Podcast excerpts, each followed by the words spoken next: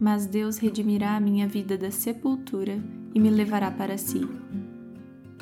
Oi, gente, sejam bem-vindos ao podcast do Falei com Amor.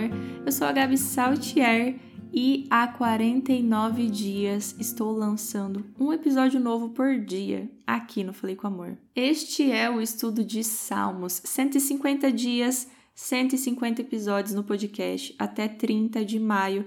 Eu espero que você esteja comigo. Se você acaba de conhecer o Falei com Amor, já clique em seguir aqui no Spotify. E do lado tem um sininho que você pode clicar e aí você fica sabendo quando tem episódio novo. No caso, é todo dia, até maio pelo menos, mas é legal receber essa notificação. E se você não me conhece lá no Instagram, convido você a seguir Falei com Amor, porque lá eu converso com vocês todos os dias, conto todas as novidades, levo um pouquinho da minha vida pessoal também.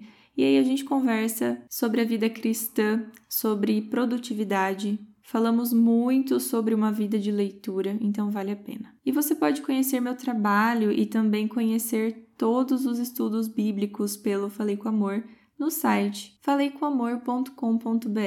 Te espero por lá e hoje o bate-papo é sobre a morte. Se você ainda não leu o Salmo 49, te convido a ler assim que terminar o episódio. Esse salmo foi escrito pelos coraitas e me lembrou muito Provérbios me lembrou também bastante o livro de Eclesiastes. Aqui, em resumo, são 20 versículos falando sobre como a nossa vida é breve e falando que nessa vida breve que nós temos, tudo que nós conquistamos aqui na terra terá um fim. E além disso, ele diz aqui no versículo 10: Todos podem ver que os sábios morrem, como perecem o tolo e o insensato. E no versículo 12: o homem, mesmo que muito importante, não vive para sempre, é como os animais que perecem. Então aqui nós temos um lembrete sobre a morte. E eu me lembrei do último capítulo, que na verdade é o capítulo que deu nome ao livro A Última Noite do Mundo, de C.S. Lewis. Esse capítulo, que na verdade é um ensaio A Última Noite do Mundo, ele não fala muito sobre a morte, mas ele fala sobre a espera pela volta de Jesus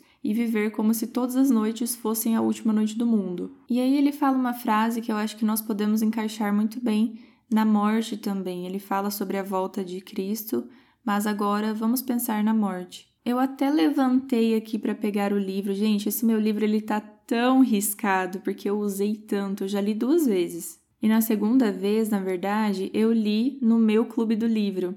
Então assim, ele tá cheio de anotações, cheio de tags, e com um monte de papel dentro, que é o material de apoio que eu produzia para o clube de leitura. Inclusive, gente, eu lanço o um novo trimestre do clube de leitura na semana que vem. Para você saber como faz para participar, fique atento ao Instagram e também ao site do Falei com Amor, tá bom? O primeiro tema, porque é um clube trimestral, então o primeiro tema foi sobre C.S. Lewis e agora teremos um tema novo. E aí eu peguei o livro para ler aqui para vocês o trecho. O importante não é que devemos sempre temer ou esperar o fim, mas que devemos sempre nos lembrar dele, sempre levá-lo em conta. Uma analogia sobre isso pode ajudar. Um homem de 60 anos não precisa estar sempre sentindo, muito menos falando sobre a morte que se aproxima. Mas um homem sábio de 70 deve sempre levar isso em consideração. Eu acho que essa colocação aqui se encaixa muito bem tanto sobre a morte como quanto sobre a vinda de Cristo. Não precisamos temer o fim ou pensar nele o tempo todo. Nós precisamos viver. Nós não precisamos, então, temermos a morte e esperarmos a morte o tempo todo. Mas é muito sábio que nós tenhamos a consciência que Cristo irá voltar e que um dia nós iremos morrer. Se Cristo não voltar antes, não experimentaremos a morte, e amém por isso. Mas, seguindo o curso natural, todos nós estamos nos aproximando do dia de nossa morte.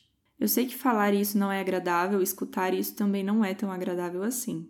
E a gente não deve viver pensando no dia que morreremos.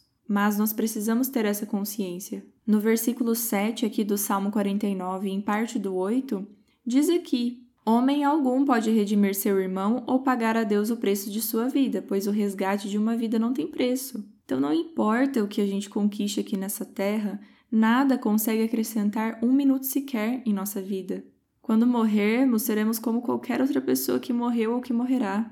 Mas vem o versículo 15, em que os coraitas afirmam: Deus redimirá minha vida da sepultura e me levará para si. Mas a nossa esperança, o que burla todo esse sistema de nasce, cresce, reproduz e morre, é a esperança de que a morte aqui na Terra não significa uma morte eterna. Para nós que cremos em Cristo e aceitamos o sacrifício dele, não termina aqui. E para isso nós precisamos viver uma vida com Deus. Se por algum motivo você ainda não se entregou a Ele, se existem pecados que você precisa abandonar, faça isso. Nós não estamos em uma corrida contra o tempo, mas o tempo está passando.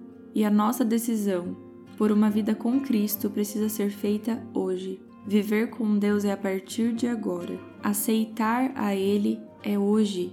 Não é sobreviver pensando em nossa morte, mas sabendo que nós podemos morrer e não sabendo quando, qualquer minuto é tempo de decisão por Ele. Nossa vida precisa ser para Ele. E falando uma frase que eu ouvi em uma pregação há uns dias atrás com um pastor que gosto muito, ele disse: quem nasce uma vez, morre duas, mas quem nasce duas vezes, morre apenas uma. Fiquem com Deus e um beijo da Gabi.